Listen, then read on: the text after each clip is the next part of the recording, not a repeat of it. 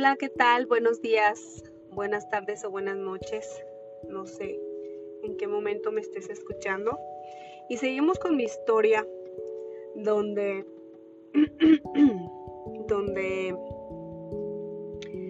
eh, pues llegué, llegué a, la frontera después de que te contaba que estuve en un hotel, una señora desconocida me aceptó eh, quedé o me, aceptaron en la clínica. Este, y pues te decía, realmente como en cualquier trabajo yo creo, eh, pues con altos y bajos, con, con agresiones de alguna manera directas e indirectas, pero encontré mucha gente y fue la más mucha gente muy buena, eh, grandes amigos, grandes amigas que, que tenían y que tienen ese corazón bueno de, ayudar a los demás, de ver con compasión, ver con ojos de compasión a, alguien que va llegando. Y, y, gracias a ellos pude resistir ese, ese tiempo donde te decía que llegué a un cuartito súper chiquitito después de irme de la casa de, esta señora, eh, donde me hicieron un contrato. Bueno, no, no, fue, no se firmó incluso ningún contrato, sin embargo, pues la palabra era durar tres, meses. Yo no sabía en cuánto andaban las rentas, eh, no tenía idea eh, los costos ni nada y, la verdad en ese, en ese lugar duré aproximadamente un mes eh, con, en canícula, con, con noches, la verdad, sí se me hacían eternas porque era el calor, era eh, los mosquitos, era una casa que parecía que estaba sola, porque en realidad no era un cuartito y los dueños vivían abajo, pero estaba algo solo ahí. Sin embargo, me quedaba caminando, me quedaba caminando a, la clínica donde yo había llegado y pues era lo más accesible, ¿verdad? Porque no sabía tampoco moverme en la ciudad. Pero gracias también a una compañera eh, me consiguió el, el, rentarle a una señora ya grande en un lugar pues que al menos tenían este un poquito más de espacio, estaba un poquito pues más habitable el lugar. Y pues me sentía más segura, ya una vez que me cambié me sentía más segura porque había una persona que, que pues en ese momento para mí fue un ángel y fue mucha paz para mi mamá saber que pues que al menos alguien sabía que yo iba a entrar y, que iba a salir a, dormir o que iba a entrar a, dormir y salir a trabajar,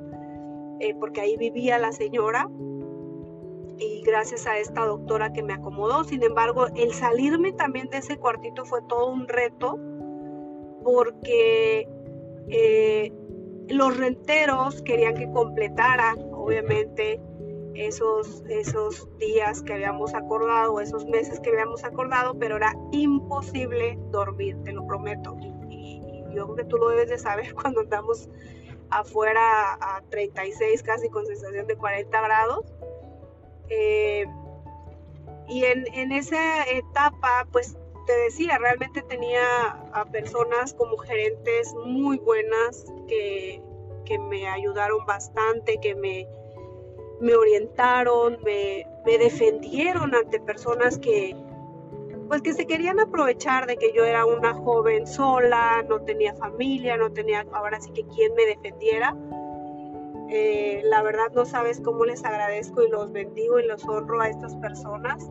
que ahí estuvieron, a, los amigos que siempre estuvieron al pendiente de mí. Eh, y te puedo contar en resumen que ese, esa etapa de, estar en esa clínica, la verdad, pues son más las cosas buenas con las que me quedo y muchas cosas que, me, que aprendí, que me enseñaron eh, a tener otra visión, a tener otras aspiraciones, a, pesar de que como quiera yo ya había llegado con ciertas metas trazadas, eh, yo ya me había prometido que yo no iba a regresar al pueblo como yo había salido y que iba a regresar diferente el día que yo regresara. Y, y pues como todos, viví altos y bajos, pero pues ya con otra visión, ya con otros amigos, eh, muchas personas que me abrazaron literal, eh, me cobijaron en su casa, en la, iglesia a la, que, a la que me llevaron precisamente personas que estaban en la clínica, una iglesia cristiana, familias que me abrazaron, me cobijaron, me protegieron, que les estoy infinitamente agradecida, que siguen siendo mis amigas y que sé que ahí están algunos pues ya están en el cielo. Eh, las personas que se convirtieron en, consejeros están con Dios. Y, doy gracias a Dios que, ellos me guiaron, me apoyaron. Y esa fue la historia hasta donde, digámosle que ya me, me equilibré gracias a todas esas personas. En el próximo capítulo te voy a estar platicando qué le siguió. Me voy a brincar a lo que ya empecé a, aventarme a los sueños, a aventarme, a, arriesgarme todavía más solita eh, con mi contexto, pero eh, ya acompañada, ya eh, no en las mismas circunstancias. Y por eso es que hago este, estos audios para que tú que me estás escuchando y si conoces a alguien que cree que no tiene posibilidad, pues cuéntale mi historia.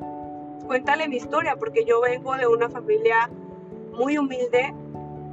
que, que ahora yo misma volteo hacia atrás y digo, wow, en verdad tenía pasión, tenía deseo y lo sigo teniendo y, el motor y los motores siguen siendo los mismos, que aún que ahora sé que si esos motores eh, dejan de estar físicamente, van a seguir estando. Y aquí lo importante es que encuentres tu motor, que encuentres tu para qué, para que sigas adelante aún, eh, ahora sí que en la tormenta, aún en las pruebas, porque si persistes, en tus sueños, si insistes y si vas buscando interiormente ese camino, pues exteriormente seguro llegarás. Bendiciones.